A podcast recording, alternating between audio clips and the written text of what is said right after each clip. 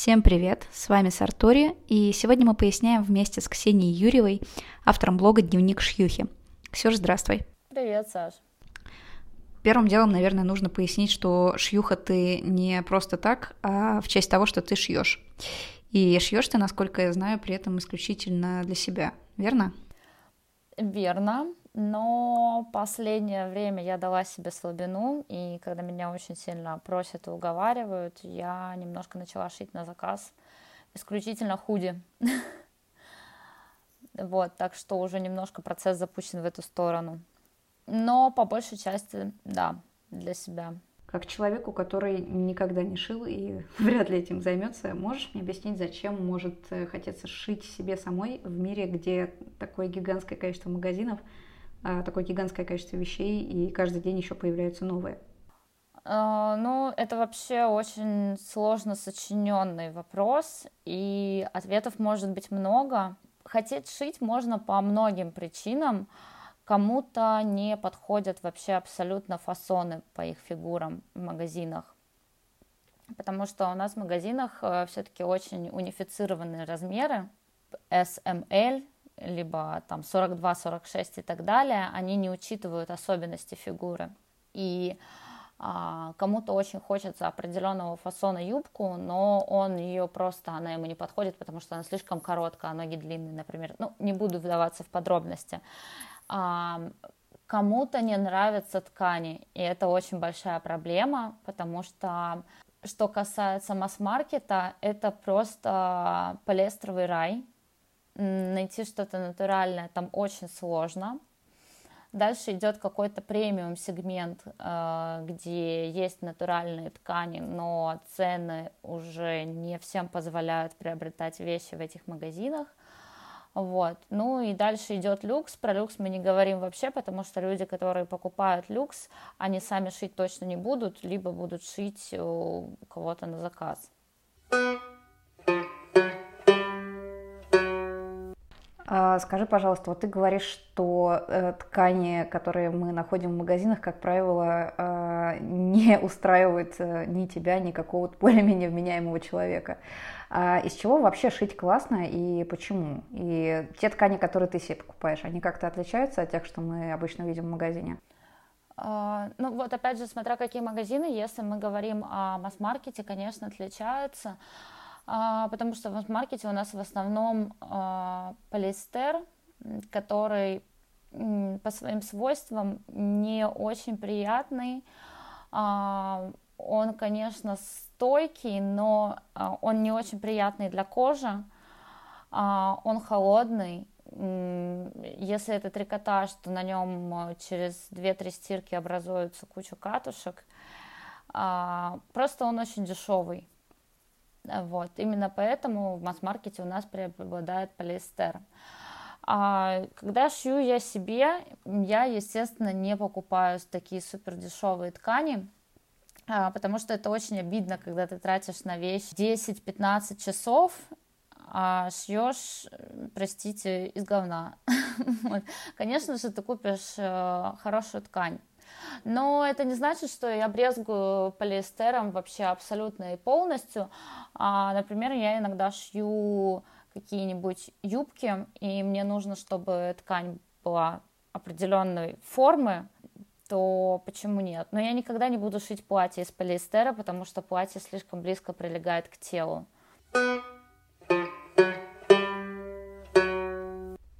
Я недавно в одном интернет-магазине встретила платье из Лиоцела, а, он же Тенсел, а, которое стоило 12 тысяч, при том, что, если я что-то в чем-то понимаю, было довольно простым по исполнению. То есть, э, да, это была длинная хламида, на которую ушло довольно-таки много ткани, но это была, в общем-то, просто трапеция с короткими рукавами и, в общем, крой не то чтобы отличался сложностью.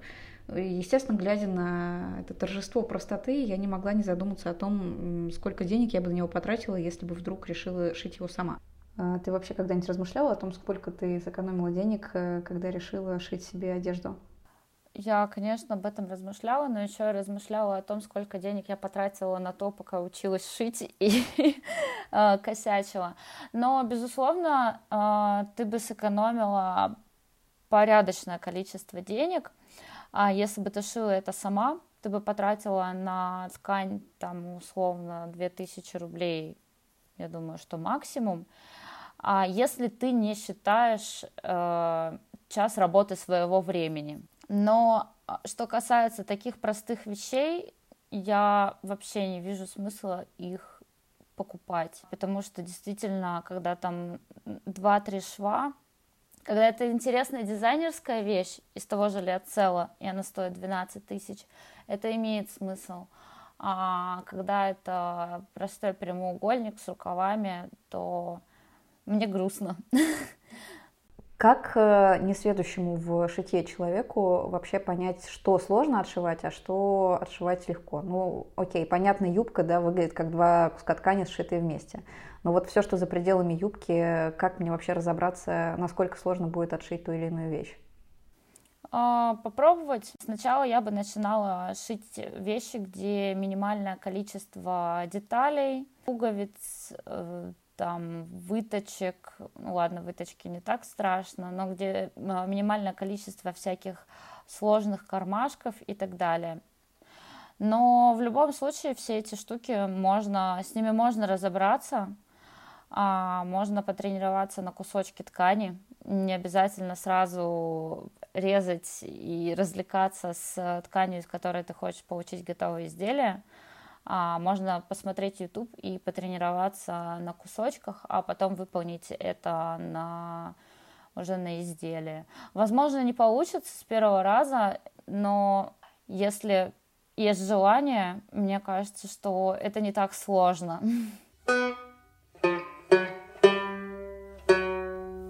А как у тебя вообще началась история с шитьем? Как ты в это погружалась? Я начала шить, э, я смотрела, это было лет, наверное, 8 назад, в интернете стали популярны на тумблере или тамблере, не знаю, как правильно называется, картиночки с э, таким красивым кружевным нижним бельем.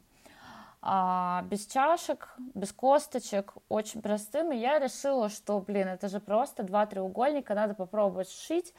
А, конечно, в интернете пока не было на тот момент никакой информации про это. Сейчас уже появилась куча курсов по нижнему белью, а, появилась куча материалов, фурнитуры. Тогда не было ничего.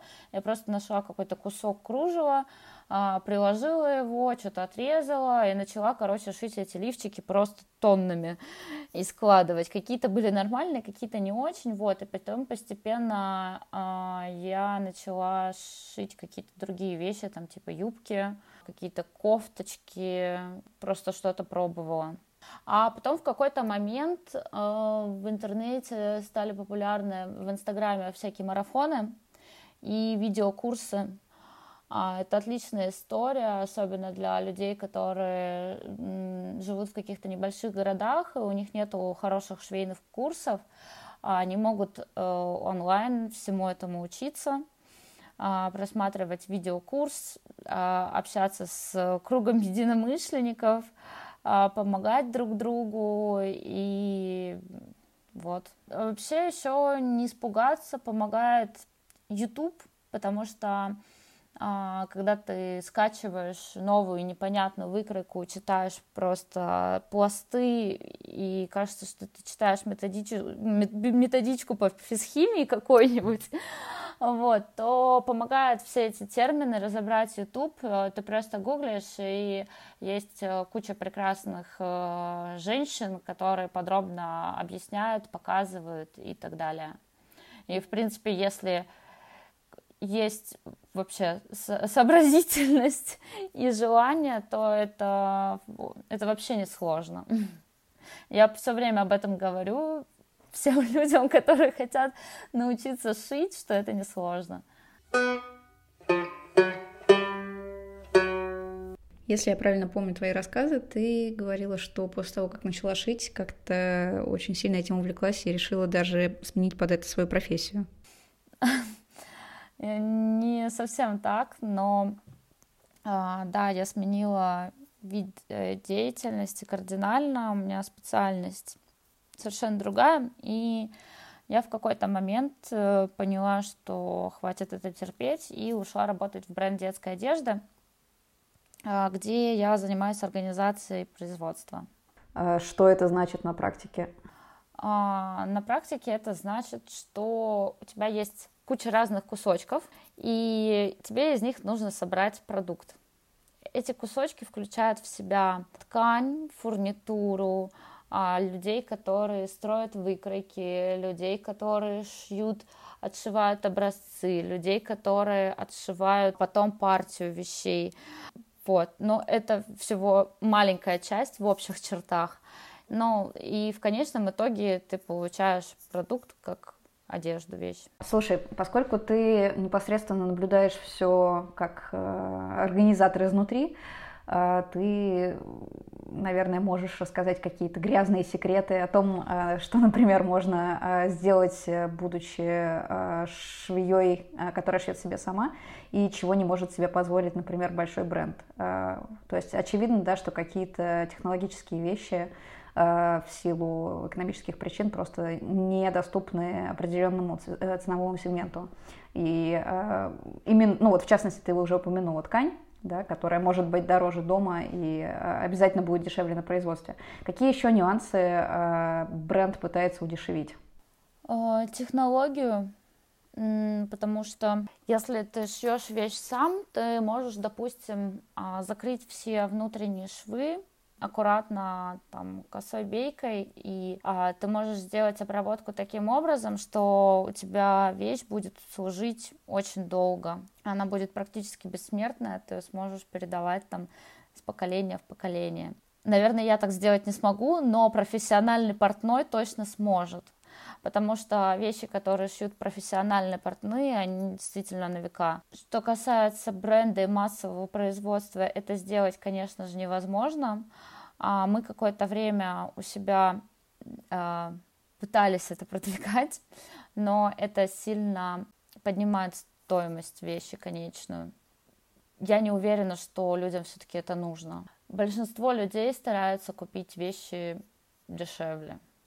Чаще всего вещи, которые э, продаются там в масс-маркете, либо в средней ценовой категории, э, слишком долго служить не будут. Что еще будет отличать э, мое, условно говоря, платье из H&M от э, условного платья, не знаю, э, Нарцисса Родригеса? Посадка. В масс-маркете очень упрощены лекала для того, чтобы они подошли всем, без исключения. И они делают э, таким образом, я не могу утверждать, но это мое субъективное восприятие масс-маркета. Чтобы уменьшить размерную сетку, а, они сильно упрощают посадку.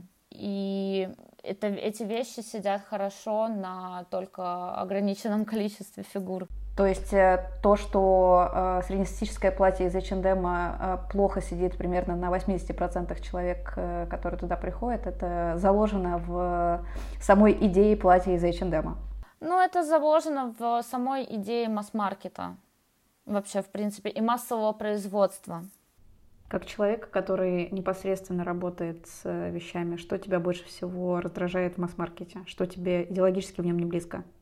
Меня раздражает вообще скорость, с которой движется индустрия, потому что у нас тотальное перепроизводство, и людям просто не нужно такое количество одежды.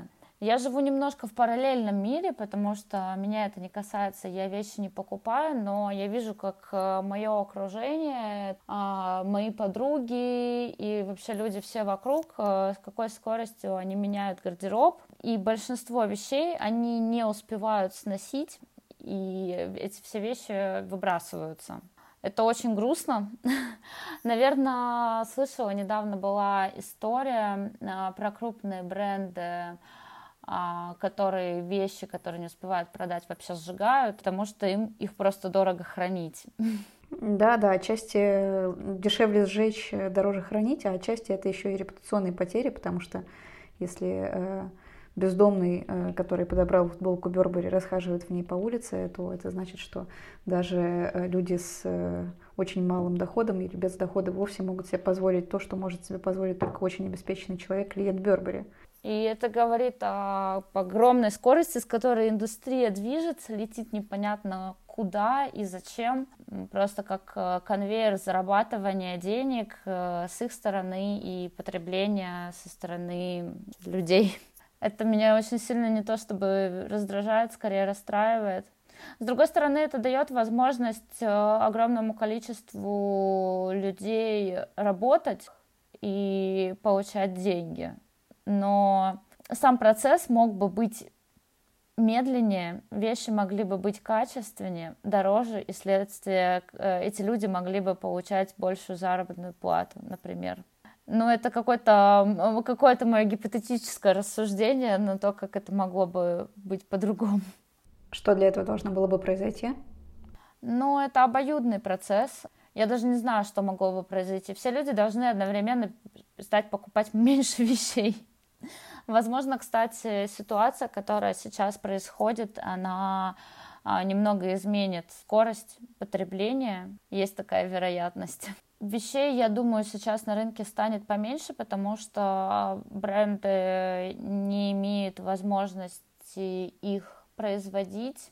А, Италия встала на длительный период, Китай останавливал производство тоже на какое-то время, но Китай, конечно, быстро восстанавливается, но смысл в том, что не все бренды успели получить э, там поставки. Те, кто работал с Италией, у них еще все сложнее. С Китая, из Китая поставки идут, но они идут э, довольно-таки медленно. Соответственно, вот бренды, которые заказывали под себя а, материалы для производства там летней, весенней коллекции и, и даже зимней, потому что, по идее, а, сейчас как раз-таки время производить зимнюю коллекцию. Бренды, которые заказывают, работают с, за границей, они эти ткани вовремя не получили, вовремя не запустили процесс производства, и ну, пока непонятно, как, как вообще будет работать ассортимент, как все будет зимой на бренде, в котором ты работаешь, это как-то сказалось? На нас это не сказалось, к счастью, потому что а, мы работаем с Турцией. У нас а, турецкие ткани, которые мы а, уже в России принтуем в наши принты. Соответственно, у нас есть возможность э, продолжать производство, и что самое интересное, швейные производства, они в какой-то момент, у них была возможность заявить себя как производители защитных масок, и у них э, появилась официальная возможность продолжать работу. Когда многие другие компании просто остановились, швейные производства продолжали работать. Вопрос, на который ответили уже все э, издания, которые так или иначе пишут про фэшн, и которые я, разумеется, не могу не задать, несмотря на смы выше. Э, что произошло, что изменилось, что э, повлияет на нас в ближайшее время в том, что касается фэшн-ритейла? Из позитивных сторон часть брендов начали развивать онлайн-магазины, онлайн-продажи. Вот. И все сейчас стараются максимально работать с аудиторией и развивать лояльность, работать с клиентами. Стало очень много скидок и говорят о том, что людям и покупателям вообще будет сложновато привыкнуть обратно к нормальной стороне жизни, потому что сейчас бренды, чтобы хоть как-то заработать и хоть как-то поддерживать себя на плаву и не закрываться совсем, они, естественно, делают там, много скидок. Вот, и люди к этому привыкают, привыкают уже к другой стоимости. И сейчас эти скидки еще происходят, потому что брендам просто нужно как-нибудь выжить в отсутствие постоянных продаж, да, то есть это, ну, сколько там, не знаю, 10-30% от обычного оборота, возможно. Я прикидываю, я не знаю на самом деле. А, а в обычное время, в мирное время, без карантина, а, эти скидки происходят каждый раз в конце сезона, а, и распродается все то, что произведено с избытком потому что если магазин может себе позволить э, продавать вещи даже со скидкой, значит, это было заложено изначально в количестве произведенного товара. И э, по неволе, разумеется, задумаешься о том, а насколько больше действительно было произведено, э, чем на самом деле нужно. Вот, и когда я об этом думаю, разумеется, мой внутренний свободный радикал тут же делает шаг вперед и э, глазами 15-летнего подростка, взирая на все это, задается вопросом, э, а может быть, э, поступить э, совсем э, неожиданно, и подобно тому, как героиня Дорониной в фильме «Еще раз про любовь» предлагала помолчать лето так пять, э, может быть, нам тоже вот как-то задержать дыхание и некоторое время вообще не шить одежду иначе, как по личной мерке. Ну, потому что, черт, если мы можем себе позволить продавать такое количество одежды с такими гигантскими скидками, и у нас, я уверена, еще заварены все склады э, произведенными тканями, что будет, если мы некоторое время вообще перестанем шить и просто попытаемся переварить все то, что мы сделали, а попутно в качестве полезного досуга разгребем, например, свалки, на которых похоронен весь, э, весь текстиль, который мы просто выкинули, не доносив. Это очень классная антиутопия. Я бы посмотрела фильм или бы прочитала книжку на эту тему. Эм, звучит как, да, научная фантастика. Это было бы прекрасно чисто технически это возможно, никто не останется без одежды, не будет мерзнуть. Я думаю, что более чем возможно количество вещей, которые уже сейчас сшиты, и количество тканей, которые сейчас лежит на складах, хватит нам лет на 40, наверное, всем людям. И никто не будет ходить в дырявых э, носках и дырявых футболках, все будут ходить в новых вещах. Слушай, у меня на самом деле есть прекрасная подружка, у которой много любимых вещей, но которые уже такие немножко потрепанные, и их носить не прикольно, она их меняет. Что она делает? Часть она красит, а, делает там всякий тай-дай и соединяет их вместе, там, допустим, соединяет худи с нижней какой-нибудь рубашкой, у нее получается платье, и т.д. и т.п. Мне кажется, что все вещи нужно максимально их цикл продлевать, то есть максимально использовать. Допустим, э, вещи, которые, окей, она тебе надоела, ты все уже не можешь на нее смотреть, она связана с какими-нибудь трагичными событиями в твоей жизни, ты просто хочешь избавиться от этой вещи, но она нормальная не обязательно ее выбрасывать. Во-первых, первый этап ее можно а, отдать на благотворительность, очень много компаний, которые этим занимаются, можно попробовать ее переделать, а, можно отдать ее а, на переработку, можно все что угодно, но каким-то образом продлить ее цикл, то есть не избавляться от нее сразу. Расскажи про самые любимые вещи, которые ты себе сшила сама. Худи, в котором я с тобой разговариваю. Самые классные вещи шьются в каком-то очень быстром порыве. То есть когда на тебя накатывает какое-то вдохновение, и тебе хочется быстренько сшить какую-нибудь вещичку. Вот, так было с этим худи, из которого я вообще не вылазю просто на протяжении всей этой самоизоляции. И меня, если честно, немножко ужасает, что я выйду с этого карантина и буду продолжать носить только это худи, потому что от обычных вещей я вообще отвыкла. Я открываю комод и смотрю на все эти вещи, они мне, как, знаешь, какие-то э, старые школьные друзья, с которые вот вроде они мне Вроде мы с ними когда-то виделись, вроде они мне знакомы, но нам уже вообще не о чем поговорить друг с другом. У нас уже разная жизнь. Я, я тут, не там. И, в общем, не знаю, как мы будем налаживать с ними контакт. Я не без ужаса смотрю сейчас на швейную машинку, которая рядом с тобой стоит, потому что ну, есть вещи, которые мне недоступны.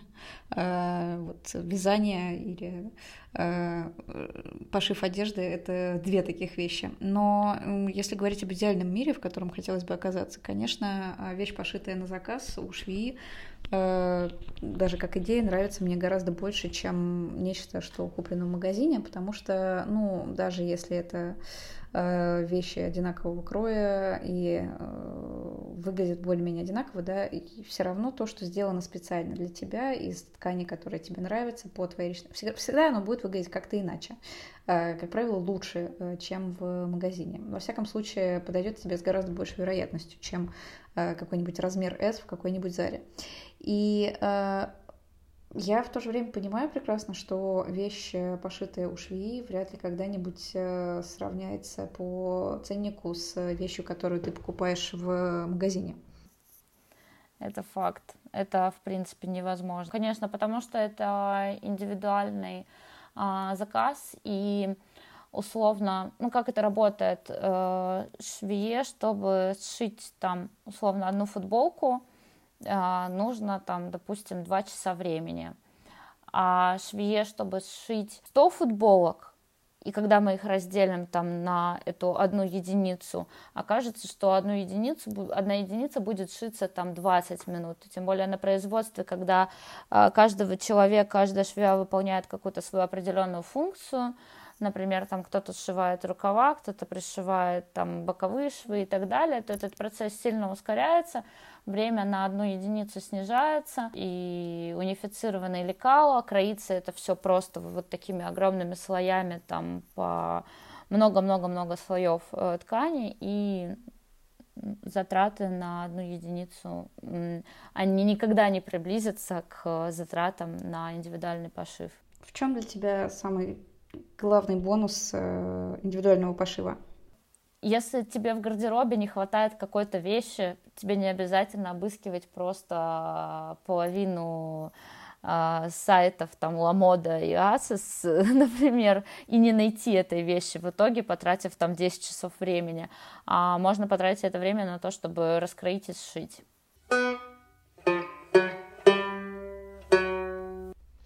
Сколько у тебя времени ушло на то, чтобы научиться шить?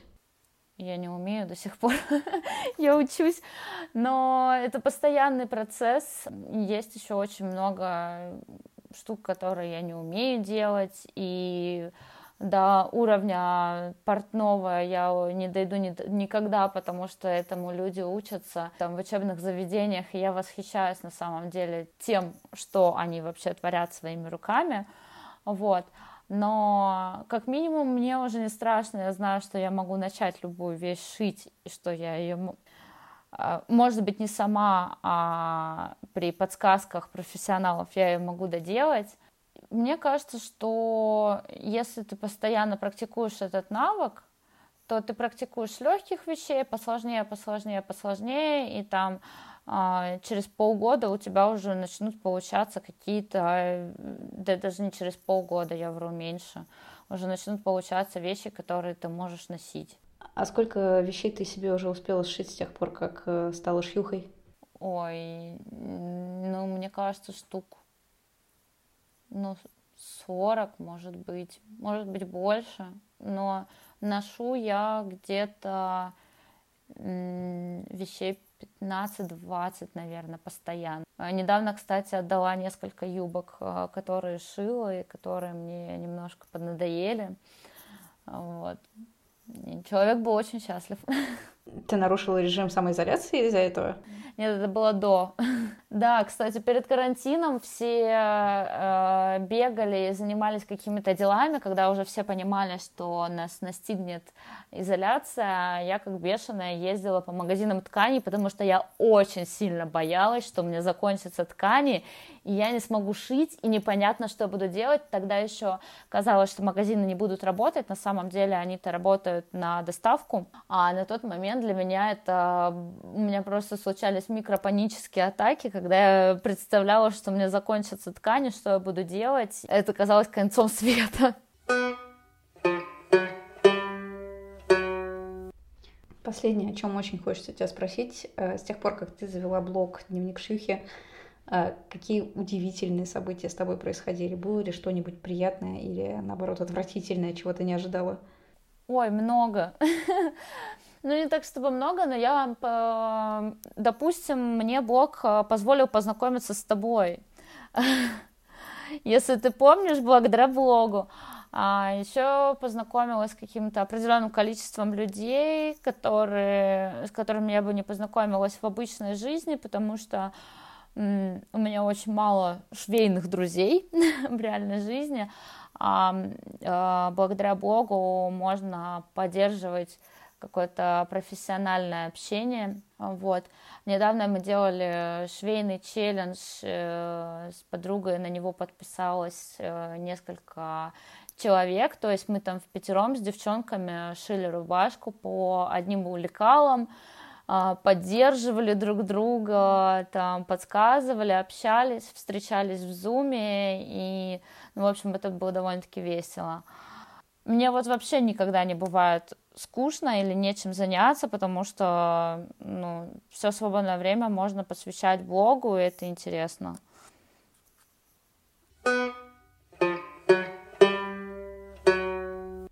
Ксюш, большое тебе спасибо за беседу и вообще за все те прекрасные вещи, которые ты делаешь. Расскажи напоследок, как тебя найти. А, дневник Шьюхи в Инстаграме и YouTube а, канал Сошью а, на Ютубе, собственно. Угу. Все эти ссылки можно будет найти в описании ролика. Спасибо, что были с нами, и до новых встреч. Спасибо, пока.